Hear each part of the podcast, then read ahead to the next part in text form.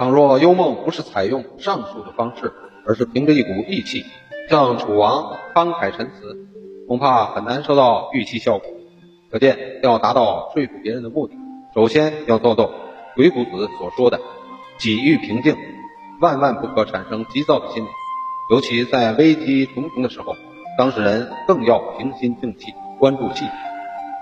春秋时期，有一年，鲁国遭到严重灾荒，齐孝公乘人之危，亲率大军讨伐鲁国。鲁僖公得知消息，非常害怕。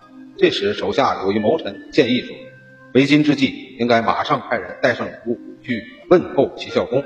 这样做，一是表示友好，二是显示鲁国也有所准备，让他们有所顾忌。”鲁僖公觉得有理，便派大夫展喜带着牛羊酒食去犒劳齐军。展喜日夜兼程，在齐鲁边界上堵住了齐孝公。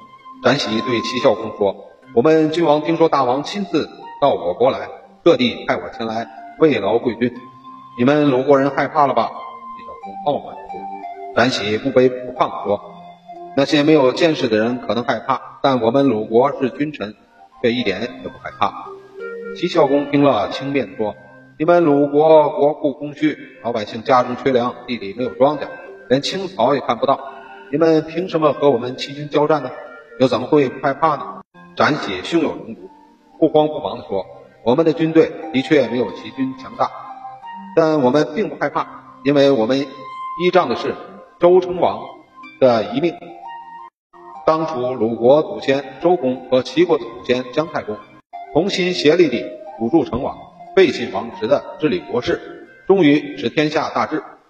成王对他俩十分感激，让他俩立下盟誓，告诫后代的子子孙孙要世代友好，不要互相侵害。这都是有案可查的。我们的祖先是那样的友好，大王您又怎么会贸然废弃祖先的盟约呢？